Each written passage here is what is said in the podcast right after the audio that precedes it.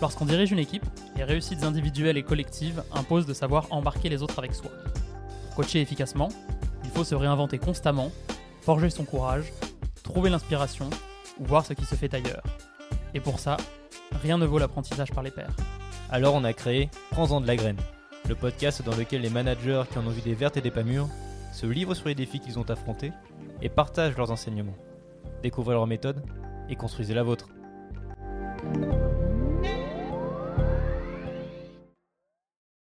Bonjour à toutes et à tous et bienvenue. Je suis aujourd'hui avec François Jobert-Souris, fondateur et CEO de The Keepers, société qui améliore l'expérience des visiteurs dans les établissements recevant du public. Aujourd'hui, nous allons parler de pratiques managériales, de leadership et d'épanouissement au travail à travers l'expérience de François. Je te propose, François, d'abord de te présenter, toi et ta boîte. Qu'est-ce que c'est The Keepers et comment en es-tu arrivé là? Euh, bah, Bonjour Pierre, déjà. Merci de, de me recevoir euh, pour, euh, pour ce podcast. je suis très heureux de pouvoir aujourd'hui te partager mon expérience et, ces quelques années d'entrepreneuriat qu'on vient de vivre chez The Keepers. C'est un, un, plaisir partagé. du coup, moi j'ai bah, pour me présenter, euh, moi j'ai 32 ans, j'ai lancé The Keepers euh, en 2013. Donc euh, à l'heure où on se parle, ça fait 9 ans maintenant que je suis entrepreneur dans la même boîte. 9 ans d'aventure, d'aventure entrepreneuriale, très, très enrichissante, très intéressante. Et, si je fais toujours ce job dans cette boîte au bout de 9 ans, bah, c'est que je m'éclate toujours autant.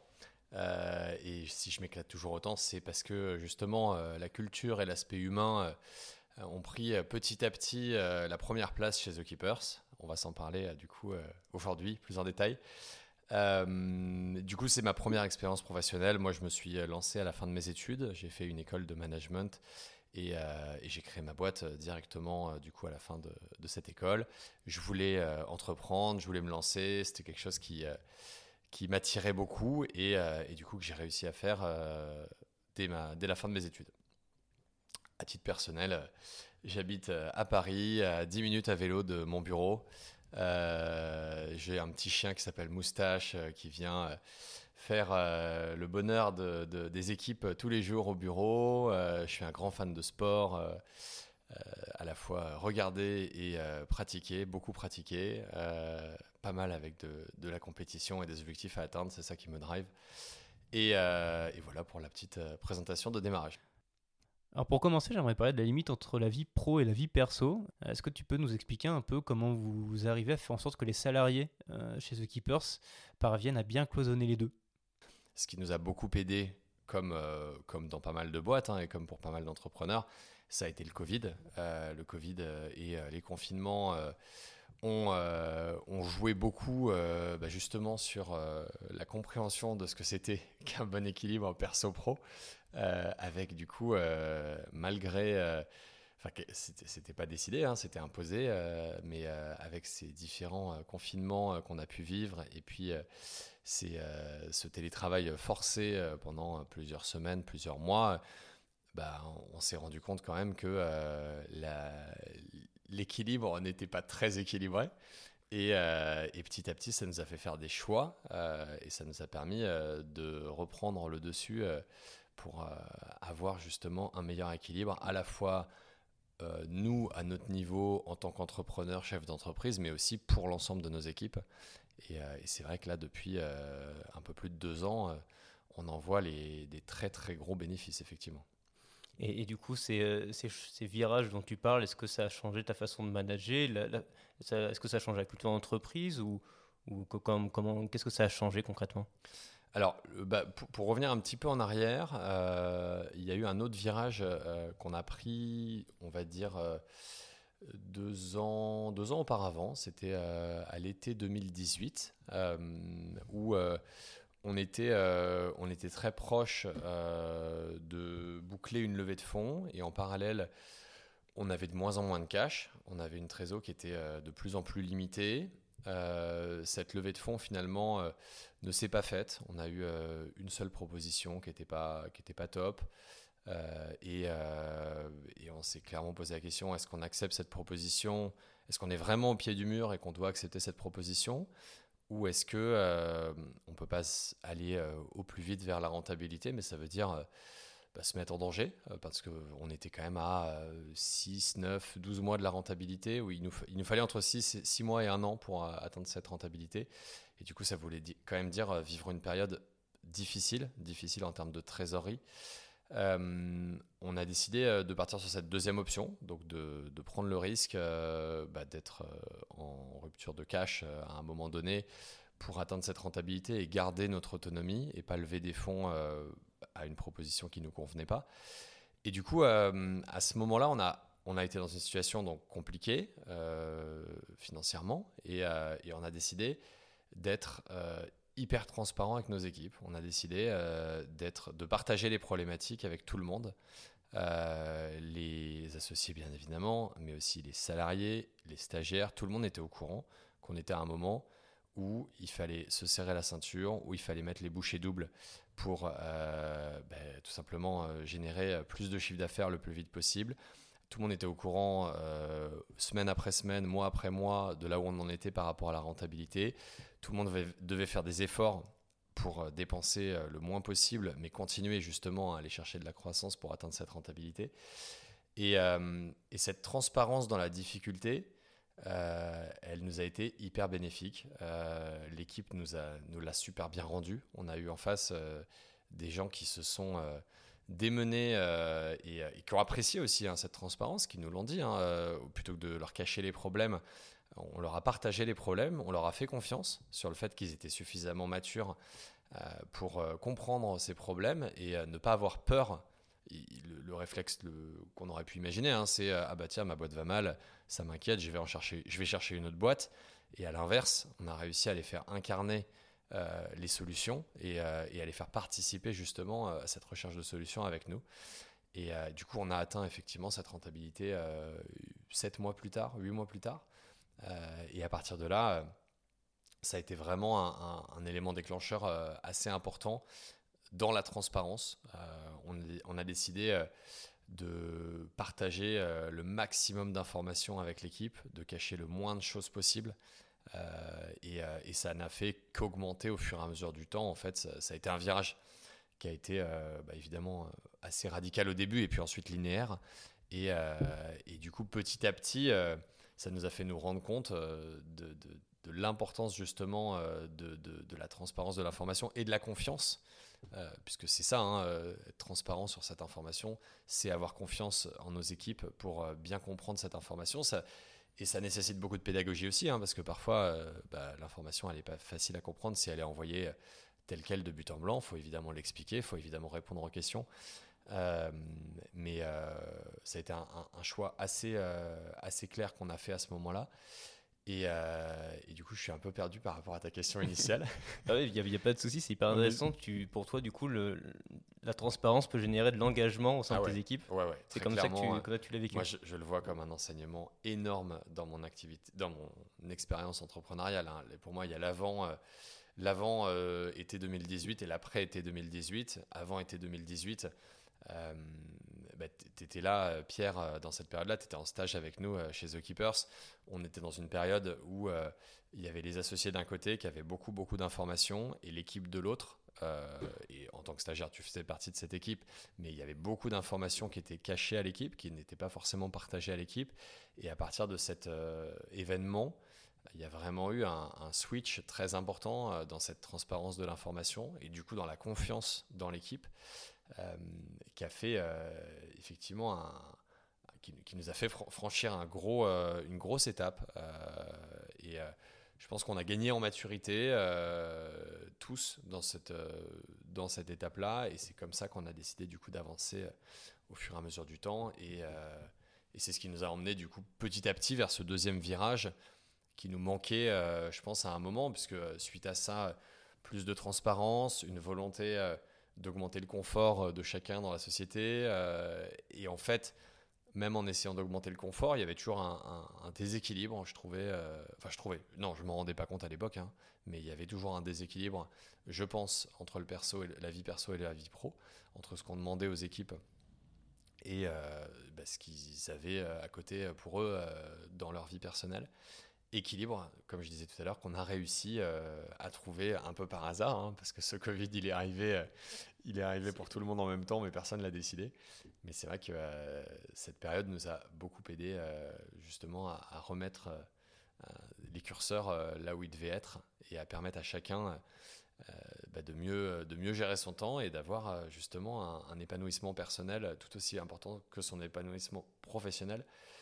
Et je pense que les deux sont hyper liés et qu'on ne peut pas être épanoui dans sa vie professionnelle si on ne l'est pas personnellement. C'est un, avis que je partage effectivement.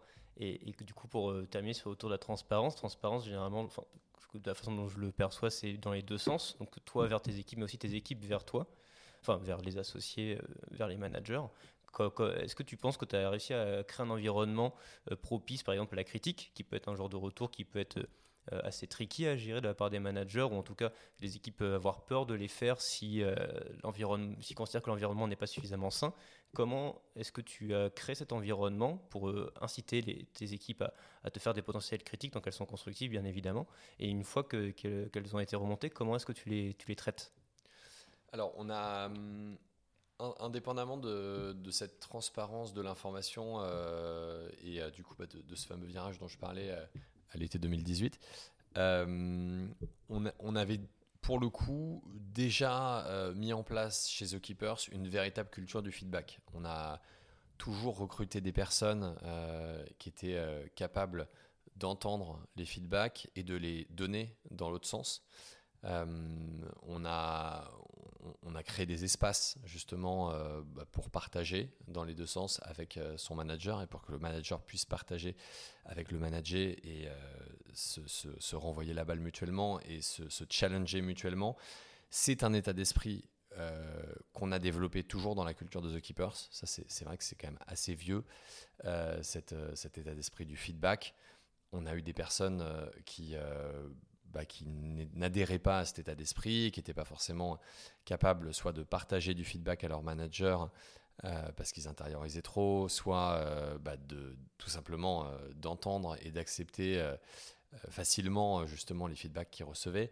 C'est des personnes qui ne se sont pas épanouies chez The Keepers et avec qui ça n'a pas duré. Et à l'inverse, les personnes qui sont là aujourd'hui, c'est des personnes justement qui se nourrissent du feedback, qui, adorent, juste, qui adorent, qui aiment être challengées euh, qui sont capables de challenger aussi euh, et qui euh, mettent de côté l'aspect personnel dans justement le, le, challenge qu'on peut apporter à, leur travail ou, quand eux ils remontent, ils mettent, enfin, ils mettent de côté, il n'y a pas de politiquement correct, quoi. On, se donne les informations et puis on est là pour avancer, on va tous dans la même direction. Donc ça c'est un climat qu'on avait mis en place bien avant. Je pense qu'effectivement, avec cette confiance qui s'est encore plus renforcée à cette période-là, on a pu avoir, à mon avis, à certains moments, des salariés qui nous ont partagé des problèmes de fond, des problèmes plus importants que ce qu'ils auraient pu partager euh, de manière assez facile dans ces moments qui étaient déjà euh, bien, bien créés euh, et dans ce, rythme qui permettait le feedback. je pense qu'on a aujourd'hui des salariés qui nous font confiance à nous aussi en tant que manager et, qui sont capables de, très tôt de partager des problématiques bah, pour qu'on puisse ensemble trouver des solutions s'il y en a. D'accord. Donc, donc euh, une culture qui existe depuis le début de The Keepers. Est-ce que tu as recruté des gens qui fitaient avec cet état d'esprit? Ou bien est-ce que c'est quelque chose que tu as appris à certains éléments qui sont arrivés dans ton équipe? Pour ce qui est de la culture du feedback, pour le coup, j'ai toujours cherché des gens qui avaient la culture du feedback. Avoir des gens pas constructifs euh, dans mon équipe, qui, euh, qui vont prendre personnellement euh, des retours qu'on va leur faire sur leur travail, euh, ou quand il faut eux faire des retours, qui vont mettre toutes les formes et toutes les pincettes du monde pour le faire de manière très politiquement correcte. Moi, c'est pas ma manière de travailler. je suis pas très à l'aise dans ce genre de, situation. je préfère qu'on soit, se dise les choses, qu'on soit cash. Évidemment, il faut s'adapter aux personnes qu'on a en face de soi, bien sûr. Mais cette culture du feedback, a toujours été quelque chose d'essentiel euh, et, je sélectionne les personnes qui nous rejoignent dans l'équipe euh, pour qu'ils aient à minima un petit peu cette euh, envie bah, justement d'entendre du feedback fréquemment et de pouvoir en remonter. Donc ça c'est quelque chose qu'on a toujours cherché dans les candidats chez The Keepers pour bah, que la boîte entièrement ait cette culture de feedback et, et, soit capable toujours de se remettre en question, de s'améliorer, d'être à l'écoute aussi et de challenger indépendamment de toute forme hiérarchique qui peut exister. à l'inverse, pas mal d'autres éléments, notamment dans l'aspect culturel chez The Keepers, sont petit à petit arrivés grâce aux salariés qui nous ont rejoints. Chacun a pu petit à petit apporter sa pierre à l'édifice, de plus en plus euh, au fur et à mesure du temps. Euh, comme je disais tout à l'heure, hein, au, début, euh, les associés avaient un très très gros poids dans l'équipe et du coup avaient un très très gros poids dans le process de décision et, et dans la direction que prenait The Keepers. Et petit à petit, du coup, bah, l'équipe, les salariés ont eux pris beaucoup beaucoup beaucoup plus de poids et du coup leurs valeurs personnelles, leurs aspirations personnelles, leur manière de fonctionner, leur état d'esprit a, dessiné euh, tout autant que les associés la boîte euh, et The Keepers. Donc je peux considérer que sur la culture de feedback, on avait euh, bah, une, volonté de recruter des personnes qui étaient déjà dans cet état d'esprit-là. En revanche, chacun, petit à petit, a pu apporter sa pierre à l'édifice, ce qui a fait que ça a construit ce qu'est ce The Keepers aujourd'hui. Euh, et, ça va continuer à construire ce que The Keepers va devenir demain. Et, justement, comment t'imaginais The Keepers quand tu t'es lancé? Est-ce que tu avais une idée bien précise du type de major que tu voulais être, du type de culture d'entreprise que tu voulais construire? Ou bien est-ce que tu t'as découvert un petit peu sur le tas euh? bah c'est euh, ouais, ouais c'est assez marrant, c'est assez intéressant comme question parce que quand je me suis lancé, forcément les entrepreneurs qui t'inspirent, euh, enfin, forcément. En tout cas, ça, a été mon cas. Hein. Euh, il y a beaucoup de grands entrepreneurs qui sont très médiatisés parce que euh, ils ont fait des très, très, très belles sociétés. tu peux évidemment, quand tu lances ta boîte, lire la bio de Elon Musk ou de Steve Jobs. ce sera hyper inspirant, mais vraiment hyper inspirant. Ces gens-là, ils te font quand tu te lances dans, dans, une aventure entrepreneuriale, ils te font rêver. Et en fait, c'est pas les gens qui te font rêver, c'est pas l'humain qui te fait rêver. Euh, ces deux euh, exemples-là, leur vie personnelle, euh, et on parlait tout à l'heure d'équilibre, bah, c'est pas ça du tout, du tout, du tout qui te fait rêver. C'est clair. Même s'ils ont peut-être un compte en banque avec des, je sais pas combien de zéros derrière, c'est pas ça qui te fait rêver. En fait, ce qui te fait rêver, c'est bah, cette réussite qu'ils ont réussi à, avoir enfin, et, ces accomplissements, enfin ces boîtes qu'ils ont réussi à créer. Hein, euh, Apple euh, pour Steve Jobs et, euh, et puis les différents succès d'Elon Musk, parce que pour lui, c'est encore, encore une autre planète. Mais, mais en fait, bah, quand tu regardes ce genre de réussite à enfin, aux États-Unis et puis même en France, quand tu regardes à l'époque en tout cas, les boîtes qui sont très médiatisées, dont on entend toujours parler, et c'est normal, hein, c'est les plus grosses, c'est celles qui lèvent le plus d'argent, euh, qui recrutent le plus de personnes. Bah, au final, en tout cas, c'était mon cas. Hein. Moi, j'étais jeune, euh, j'avais 23 euh, ans, j'étais quand même assez fleur au fusil, un peu naïf. et du coup, c'est ces gens-là qui t'inspirent assez naturellement. Et, du coup, bah, petit à petit, enfin, au, début, tu te dis, bah, je vais faire comme eux, je vais faire des, des billions de dollars compagnie, je vais recruter, je vais lever des millions, euh, je vais essayer de faire une licorne, je vais recruter euh, des milliers de personnes. Et du coup, tu vas plutôt euh, t'inspirer d'eux sur leur réussite de boîte, leur réussite économique, que leur réussite humaine. parce que bah, dans ces boîtes-là, il y a une telle pression. Évidemment, je ne veux pas généraliser, hein, bien sûr, il y, a certaines de ces boîtes qui arrivent à avoir à croître en enfin avoir une hypercroissance tout en euh, ayant euh, un équilibre perso-pro et un aspect, une dimension humaine pour les salariés euh, qui, est, au top, hein, ça, doit, exister. Mais de manière globale, bah, c'est des boîtes qui sont quand même obligées de pressuriser leurs salariés pour en tirer le maximum. et puis ensuite, bah, il y a beaucoup de turnover. et puis ensuite, ça permet d'atteindre des, Les managers sont très, euh, très demandeur et ça permet d'atteindre des résultats exceptionnels, et ce qui permet de faire des boîtes exceptionnelles en termes de résultats, pas forcément en termes d'humains. Et, euh, et c'est un modèle que je respecte, hein, que je, auquel j'adhérais à fond au début. Et, franchement, en toute transparence, c'était le type d'entrepreneur que je voulais être. Hein. Je voulais faire euh, ce type de boîte. alors, pas, pas, forcément au niveau de Elon Musk, hein, même, si, même si je suis quelqu'un de très ambitieux. Euh, mais, euh, mais c'est vrai que euh, oui, je voulais faire une, boîte qui, lève des millions et qui recrute des centaines de personnes et, et qui fasse des croissances à je sais pas combien de chiffres tous les ans. Et, et, petit à petit, ça a évolué en fait. Petit à petit, je me suis rendu compte que bah, l'humain avait une dimension importante pour moi et pour mes associés. Je pense que j'ai un associé, qui, on, a, démarré cette société à trois, Eric, Thomas et moi.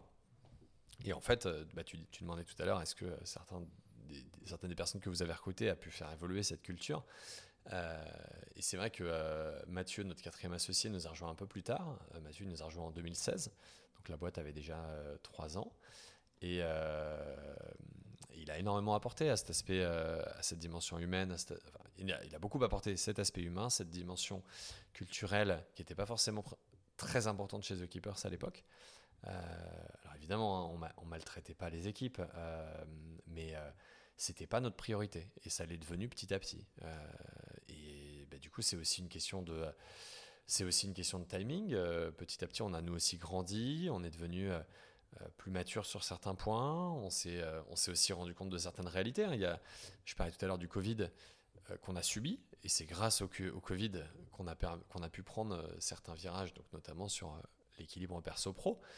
Euh, il y a aussi d'autres choses qu'on a subies. Hein. Euh, faire une, si ça se trouve, euh, si j'avais élevé facilement des dizaines de millions d'euros dès les premières années de ma société, j'en serais pas là aujourd'hui et j'aurais fait une boîte presse citron où bah, le côté humain serait pas forcément un des points les plus importants.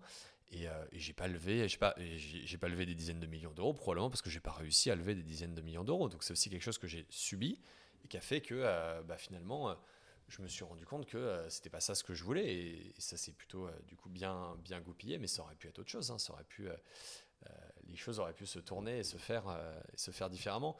Mais c'est aussi ça l'entrepreneuriat. Hein. L'entrepreneuriat, c'est en permanence s'adapter et, au final.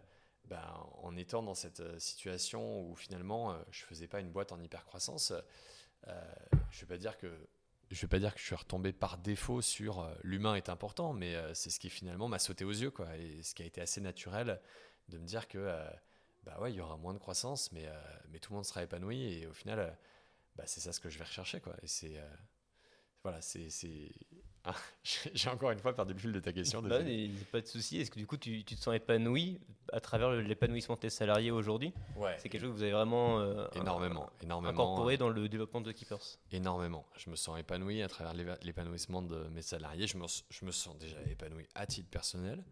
Euh, dans, dans, ce qu'on met en place chez The Keepers, j'essaie toujours de mettre en place des choses qui, qui, sont valables pour moi, mais qui sont aussi valables pour l'ensemble de l'équipe. Euh, et du coup, euh, effectivement, voir euh, me voir grandir, voir mes associés grandir et voir mon équipe grandir, chaque salarié grandir, c'est quelque chose bah, qui, me, fait grandir encore plus. Hein. C'est vraiment un cercle, vertueux et, je pense que mes salariés, et, en fait, on, se fait grandir mutuellement les uns les autres.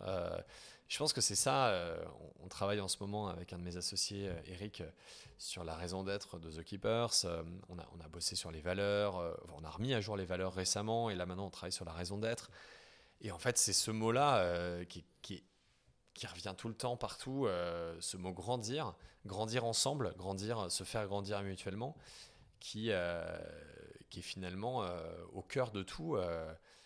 cette boîte, bah, comme je disais, hein, on l'a commencé euh, euh, très jeune, il y a, il y a 9 ans, euh, très c'était quelque chose de très nouveau pour nous parce que c'était notre première expérience professionnelle. Et, du coup, bah, au fur et à mesure que nous, on a grandi, cette boîte a grandi, les salariés qui l'ont rejoint ont grandi. Et, et c'est vraiment quelque chose qui. ouais, c'est quelque chose de très, très épanouissant. Et, et ça fait effectivement un beau cercle vertueux.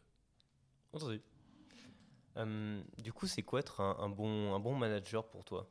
Comment, euh, comment est-ce que tu accompagnes cet épanouissement et, du coup, d'une façon un peu plus terre à terre, j'imagine que sans vouloir enfoncer de porte ouverte, qu'un employé épanoui, un employé heureux, c'est un employé aussi plus productif. Comment est-ce que tu as, réussi à amener ça dans ton style de management? Alors déjà, ça a été très très progressif. Hein. tout ce que je fais aujourd'hui, euh, je ne le faisais pas euh, au démarrage. Hein. Comme, comme je disais tout à l'heure, euh, on, a, on, a grandi petit à petit et, on a mis en place petit à petit pas mal de choses pour améliorer et on continue d'améliorer en permanence. on a, je ne considère pas qu'aujourd'hui on ait atteint du tout la perfection. D'ailleurs, la perfection n'existe pas et on peut toujours faire mieux et on peut toujours itérer. Euh, moi, je pense que le, une des clés euh, dans le management de notre équipe, euh, c'est la confiance. et alors, j'ai dit notre équipe, et c'est vrai que tout à l'heure, j'en ai pas parlé en, début de, de, notre échange, mais tout ce que je dis marche pour moi aujourd'hui dans une équipe qui est une petite équipe. On est chez The Keepers, on est 15 aujourd'hui. Euh, en 2018, quand on a pris ce virage de la transparence, on était 8. Euh, je, ne, suis pas capable de dire si euh, tout ce que, toute cette expérience que je partage est quelque chose de duplicable, réplicable sur une équipe de 100 personnes, sur une équipe de 500 personnes ou de 50 personnes. J'en ai aucune idée, ce pas des choses que j'ai vécues. Mais dans cette équipe aujourd'hui, constituée de 15 personnes, j'estime que un manager doit absolument travailler euh, sa confiance envers euh, ses équipes, enfin travailler, euh, avoir confiance envers ses équipes. Je pense que la clé, elle est là, puisqu'à partir de là, quand il y a la confiance, ben, on peut beaucoup plus facilement laisser travailler quelqu'un en autonomie, on peut beaucoup plus facilement le responsabiliser, on peut, ça nous prend beaucoup moins de temps aussi personnellement à suivre euh, en micromanagement euh, point par point euh, tout ce qui a été fait. On peut le laisser se tromper. c'est bien de se tromper, c'est bien de faire des erreurs parce qu'on apprend à chaque fois qu'on fait une erreur. Donc, si on a confiance en lui pour pas se tromper dix fois, bah, on peut le laisser se tromper une fois ou deux parce que de toute façon, à chaque fois qu'il va se tromper, il va, il va apprendre quelque chose et, il le fera mieux la fois d'après. Et, cette confiance, elle permet aussi bah, de le laisser arriver à justement son bon équilibre perso-pro. Euh, parce que euh, s'il atteint euh, cet équilibre perso-pro, bah, il va être effectivement mieux dans ses pompes, tous les jours au quotidien, il va être en forme, il va être content d'être là et, après, c'est facile de dire que oui, il va être plus productif, c'est sûr, mais je pense qu'il faut même pas penser. Enfin, je pense qu'il faut, faut se désintéresser. faut se désintéresser de cette productivité finale. elle est impossible où elle est très très dure à calculer et c'est pas ça. Je pense qu'il faut croire au système, enfin au système, à ce mécanisme justement euh, de euh, d'équilibre perso-pro, ça marche. Je pense qu'il faut euh, il faut y croire comme une religion. il faut être évidemment quelqu'un d'optimiste et quelqu'un de confiant pour y croire, ça c'est sûr. Et puis à partir de là, bah, au salarié de trouver son meilleur équilibre. Et évidemment, on peut l'aider hein, pour le trouver cet équilibre, mais euh, si le salarié euh, il a besoin d'aller courir euh, tous les jours à 10 heures, qu'il aille courir tous les jours à 10 heures. S'il sait que ça lui fait du bien, et s'il a besoin d'être au 4-5e, parce que s'il a un jour par semaine pour lui, pour profiter de sa famille ou pour d'autres choses, pour bosser sur un projet personnel ou autre, ben, ou s'il a besoin d'habiter à, Rennes, ben, trouvons les solutions pour que ce soit faisable, parce que si c'est ce qui lui permet d'atteindre son équilibre, bah, c'est ce qui va faire que ça va marcher. Donc, euh, voilà, tout ça, ça pour moi, ça repose sur la confiance. On parlait tout à l'heure de transparence, hein, bien sûr, la transparence repose aussi sur la confiance. Et, euh, je pense que euh, dans une petite équipe, bah, la, clé, la clé du management, elle est effectivement sur cette confiance. Mais euh, je redis bien, euh, c'est valable euh, bah, dans ce contexte bien particulier et peut-être que dans d'autres contextes, c'est plus difficile de, faire autant confiance aux personnes qu'on manage. On parlait de la période Covid. il y avait eu à l'époque, je ne sais pas si tu te souviens, des critiques du télétravail par des patrons qui avaient peur que leurs salariés connaissent une baisse de productivité en travaillant de, chez eux. Toi qui parlais de confiance, comment tu as trouvé ce fameux équilibre pour faciliter le droit à la déconnexion sans fliquer tes salariés on a créé des trucs, euh, des outils à nous, euh, qui nous ont quand même beaucoup servi euh, pendant cette période, et qui là, du coup, continuent, de nous servir, notamment avec bah, les personnes qui continuent à faire du télétravail et le travail en remote. on a créé des, moments, alors il y en avait un qui existait déjà, dont tu te souviens peut-être, Pierre, quand tu étais en stage avec nous, on avait un truc qui s'appelle le stand-up meeting tous les matins. c'est à 9h30 et à 9h30, on se retrouve tous dans la salle visio principale. et bah, à l'époque, du coup, on le faisait que en physique. Aujourd'hui, ça se fait autour d'une visio. Et en l'espace de 5 minutes maximales, on partage aux autres les 2-3 choses, éléments clés qu'on a, va faire aujourd'hui. Ces deux, trois objectifs de la journée, on les partage aux autres. évidemment, faut pas que ça devienne euh, je déroule ma to-do, faut pas que ça devienne euh, j'ai l'impression d'être fliqué, il faut que ça se fasse assez naturellement. Euh, c'est un truc qu'on fait depuis pas le début, c'est Mathieu qui l'a instauré, donc depuis 2016. Donc ça fait quand même six ans qu'on fait tous les matins 5 minutes stand-up meeting. donc c'est un truc qu'on a maintenu pendant le confinement en visio. Et là, pour le coup, il nous a énormément aidé parce qu'en fait, il nous permettait de démarrer la journée tous ensemble de manière un peu informelle. Parce qu'au final, c'est une des grosses limites hein, du, télétravail, c'est la perte de ces moments euh, informels, de ces moments de partage euh, à la machine à café euh, et, dans les couloirs. Et, du coup, bah, dans ces moments-là, voilà, on arrive, on se connecte, il y, en a un, il n'y a pas les autres, on s'attend, on se fait une petite blague. Après, ça nous permet de dériver. Une fois que le truc est fait, il y en a deux qui veulent rester, qui doivent parler d'un point, ils restent. Enfin voilà, il y a le côté un peu informel qui peut se créer autour de ce moment de démarrage de journée tous ensemble. Et, euh, et l'autre, euh, on en a mis en place un deuxième, du coup, sous, sous le même euh, format que le stand-up meeting, le soir. alors là, on n'allait pas faire redite avec voilà ce que j'ai fait aujourd'hui. On était plus sur un, on appelait ça un débrief de fin de journée. Et en réalité, on était plus sur un, bon bah, on se, retrouve tous dans la visio commune. Bah, je crois que c'est à 18h30, si je dis pas de bêtises, 18h15, 18h30. On se retrouve tous dans la visio commune. Euh, et puis, euh, s'il y a une news à partager euh, aux autres, si, si on a une info qu'on a envie de partager aux autres, elle peut être pro, elle peut être perso, elle peut être drôle, elle peut être est-ce que vous regardez Top Chef à la télé soir ou au fait le livreur de telle borne il n'a pas réussi à faire sa livraison, c'est bien que tout le monde le sache. Voilà, en gros chacun est un peu libre de partager ce qu'il veut, parfois ça dure 30 secondes, ciao, au revoir à demain, parfois ça dure 20 minutes parce qu'il y a plein de trucs à raconter. Euh, euh, et, du coup, ce moment un peu informel, euh, pareil, il nous a pas mal aidé dans cette période-là à remettre justement de, la spontanéité dans l'échange, dans ces moments où on se voyait pas. et,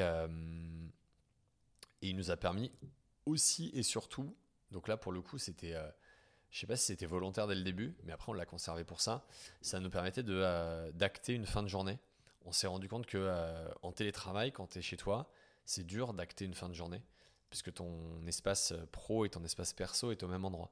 Et là, euh, à 18h15, 30, euh, bah, on a fait cette réunion-là. Bah, si je veux m'arrêter de bosser, je m'arrête de bosser, je suis libre. et, c'est le cas. Hein. D'ailleurs, tout le monde, petit à petit, s'arrête de bosser après cette réunion-là. Hein. Bah, sauf si tu as une urgence que tu n'as pas pu finir avant, que tu finis après. Mais globalement, tout le monde finit à peu près à 18h30 aujourd'hui chez The Keepers grâce à ça.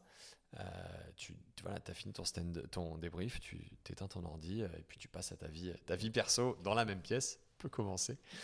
Et, euh, et, ce petit outil, du coup, bah, aujourd'hui nous permet encore, encore et toujours d'acter une fin de journée, même, même si on est revenu au bureau.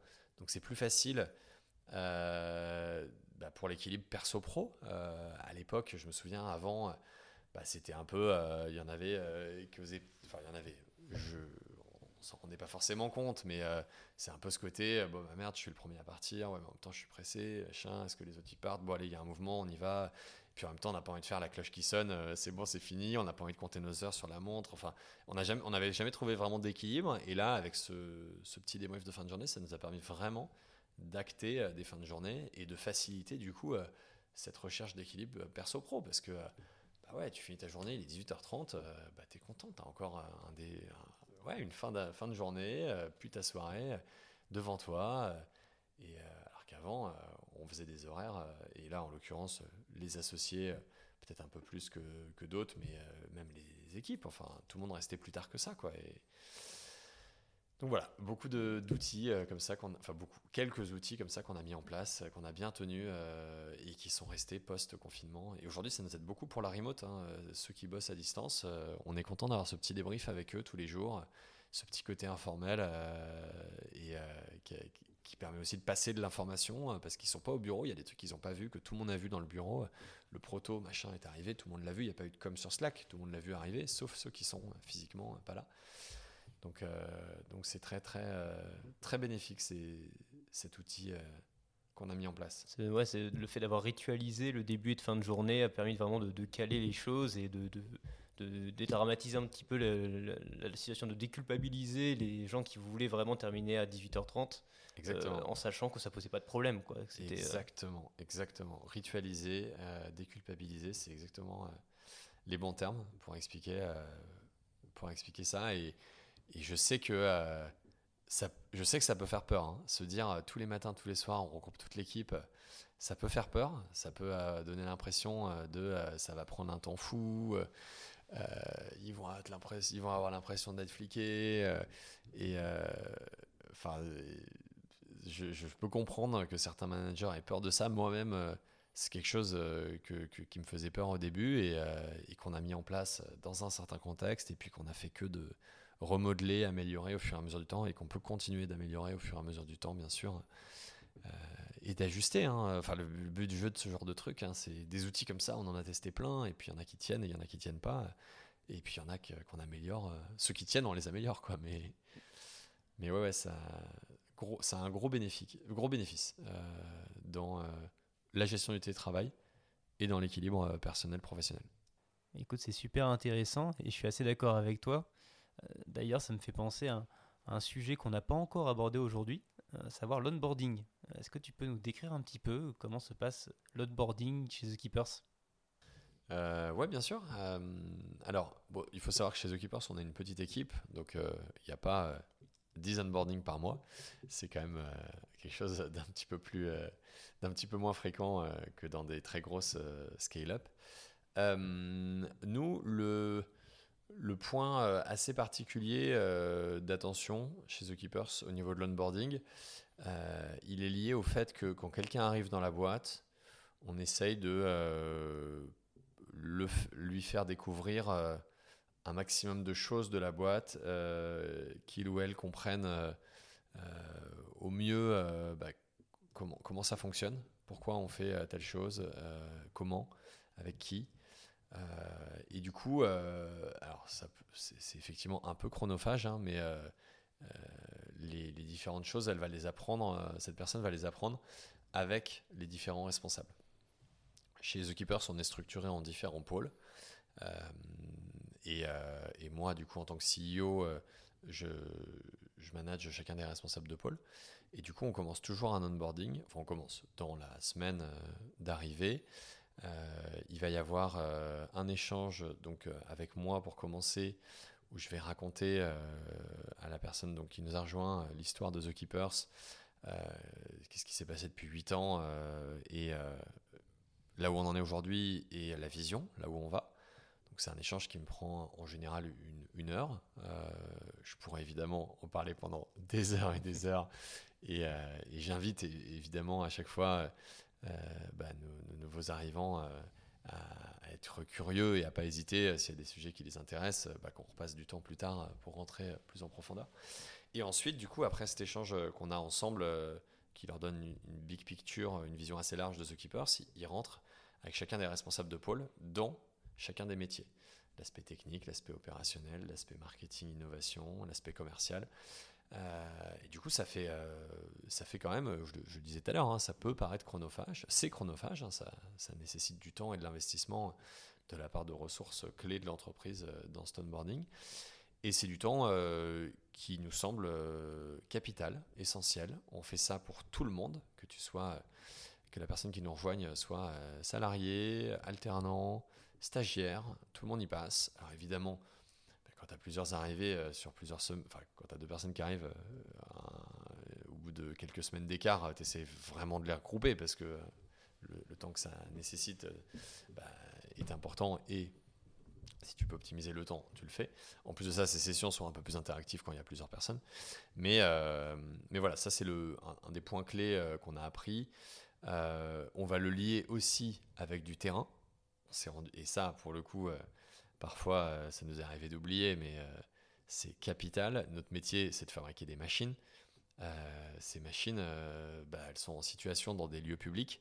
Donc c'est des bornes pour déposer des casques moto, pour charger les téléphones portables ou distribuer du gel hydroalcoolique. Et on est dans les centres commerciaux principalement, dans les salles de concert, les cinémas. Et du coup, bah, assez logiquement, quand tu arrives chez The Keeper, enfin assez logiquement, quand tu arrives chez The Keepers, on te demande d'aller faire une heure, deux heures sur le terrain, tu vas dans un centre et puis tu observes. Parce qu'en fait, bah, tu as beau avoir des bornes qui fonctionnent par elles-mêmes, euh, c'est hyper intéressant de voir comment euh, nos utilisateurs, donc euh, les gens qui viennent dans ces centres commerciaux, utilisent les machines et en fait, tu apprends plein de choses et tu te rends compte de plein de choses qui vont énormément t'aider bah, plus tard à, faire, à faire ton métier et à comprendre en fait pourquoi tu fais ton métier. Donc, donc voilà, on veut, on centralise énormément euh, euh, bah, l'onboarding sur le, le, why, pourquoi on fait ça. Et pourquoi on fait ça? Bah, En fait, pour le comprendre, euh, il, faut rentrer dedans. Quoi, et ça nécessite du temps, mais, mais c'est assez important. Et puis, bah, je pense que c'est là la grosse particularité qu'on a chez The Keeper, c'est ce temps qu'on va investir au démarrage.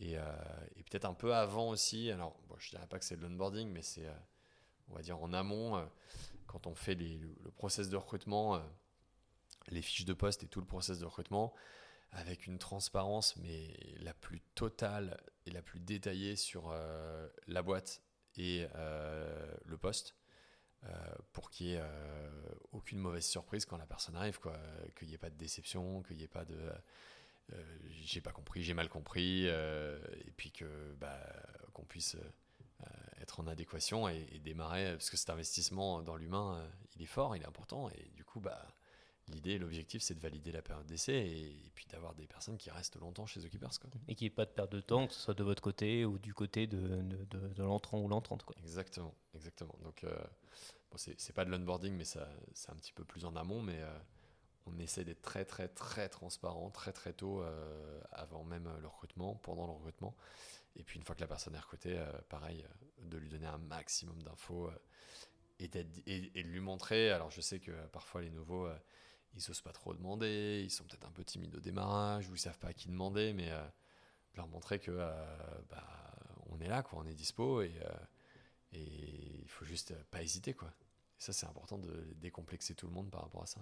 Est-ce que du coup c'est ça pour toi un onboarding C'est un, onboarding où in fine, le, la personne qui vient d'arriver comprend pourquoi elle est là, a compris ses missions et est opérationnelle au final? Ouais, si, je pense que si tu as compris le, pourquoi, euh, bah après tu peux, tu peux passer au comment. Mais euh, le comment, euh, finalement, c'est comment, faire les choses, c'est très technique. Quoi. Et, puis ça se trouve, on le fait d'une manière et la personne qui nous rejoint le fera d'une autre manière encore mieux. C'est peut-être d'ailleurs pour ça qu'on l'a recruté. Euh, mais le pourquoi, euh, le pourquoi il est capital. Euh, il, faut, il faut savoir pourquoi on fait les choses. Si tu sais pas, si tu n'as pas le sens de, pourquoi tu le fais, tu peux le faire machinalement au début, comme une machine. Enfin, tu peux le faire comme une machine au début, mais ça durera pas très longtemps, quoi. Donc, donc ouais, le pourquoi et du coup ce temps passé individuellement avec chacun, je considère que c'est très important. Et en parallèle de ça, bien sûr, bah, beaucoup, de temps euh, physiquement dans l'entreprise. Euh, on, peut pas démarrer pour, chez The Keepers, on peut pas démarrer en remote, c'est pas possible. Il faut passer beaucoup de temps dans l'entreprise pour rentrer dans cette culture d'entreprise, pour euh, indépendamment des événements qu'on peut organiser, du temps en dehors du boulot qu'on peut organiser, pour être dans le quotidien, bercé à la sauce The Keepers, et ça, ça c'est important.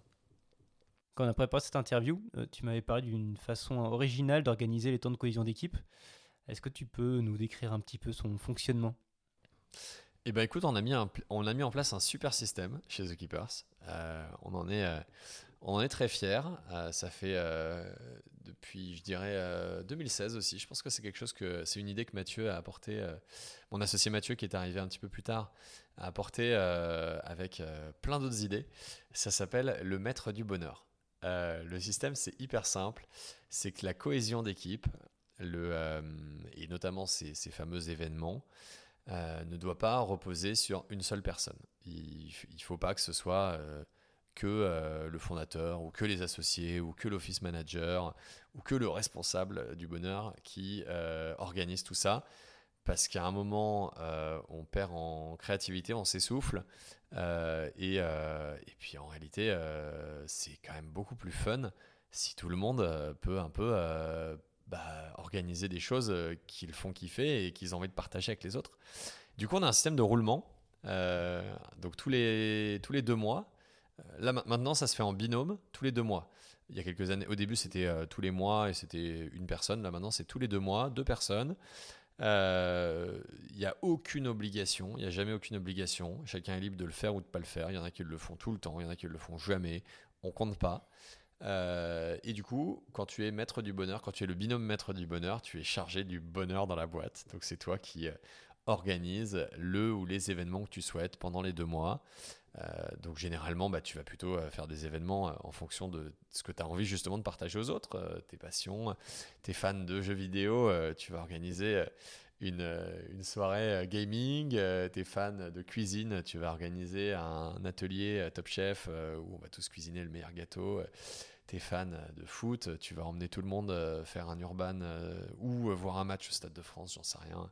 On essaye, on essaie d'être toujours créatif, d'être toujours bienveillant aussi, parce que euh, bah, la personne qui organise, c'est pas son métier, euh, il ou elle le fait euh, en parallèle de son job du quotidien, donc t'as- et puis t'en as qui sont plus doués que d'autres, donc tu essaies toujours d'être bienveillant, il n'y a pas de euh, vote du meilleur euh, et, du, du coup, à contrario, du moins bon. On est toujours dans, dans l'aspect euh, euh, bienveillant autour de ces événements et c'est une super réussite. Franchement, c'est quelque chose que je, euh, je recommande à tout entrepreneur euh, qui se pose justement la question de comment euh, organiser ce type d'événement. Laisser, euh, enfin, c'est évidemment du management par l'exemple aussi. hein, ça commence par vous, ça c'est sûr. Et le jour où il y aura personne, ce sera vous. ça c'est sûr aussi. Il faut évidemment montrer l'exemple et puis et puis faire participer à fond son équipe là-dedans. ça marche super bien. Et, et puis en plus ça, nous on a démarré ça. On n'avait pas d'argent, le budget il était hyper limité. Et c'est génial parce que les gens sont tellement créatifs quand il n'y a pas de budget. On a fait des trucs, je pense que les meilleurs trucs qu'on a fait, c'est qu'on n'avait pas une thune. Et, euh, je dis pas qu'aujourd'hui on fait des trucs euh, moins bien, hein, mais euh, aujourd'hui, évidemment, c'est bien aussi de pouvoir mettre plus de budget dans certains événements. Mais, mais ouais, la, part de créativité, la fierté aussi que va avoir chaque employé de pouvoir organiser son événement, c'est hyper bénéfique et, et ça contribue euh, très très fortement, euh, je pense, à la culture euh, de The Keepers. Et puis ça a l'air d'être un super combo parce que d'un côté ça crée de la cohésion d'équipe, en même temps ça responsabilise les, le fameux binôme du bonheur.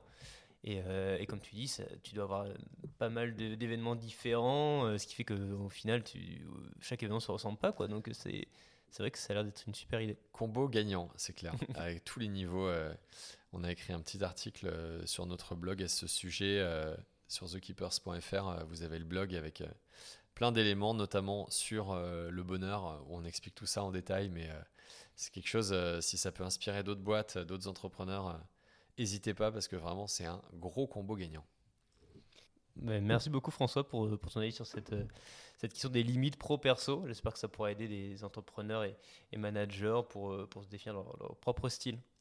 Bah, je t'en prie, Pierre, et euh, effectivement, si ça peut euh, inspirer certains, euh, et, euh, et je réinsiste, hein, mais le, le système de maître du bonheur, euh, c'est quelque chose à tester, et puis après, évidemment, à vous approprier si vous le testez et que vous le mettez en place, mais c'est quelque chose sur lequel je ne peux dire que du bien pour l'expérimenter depuis maintenant 6 ans.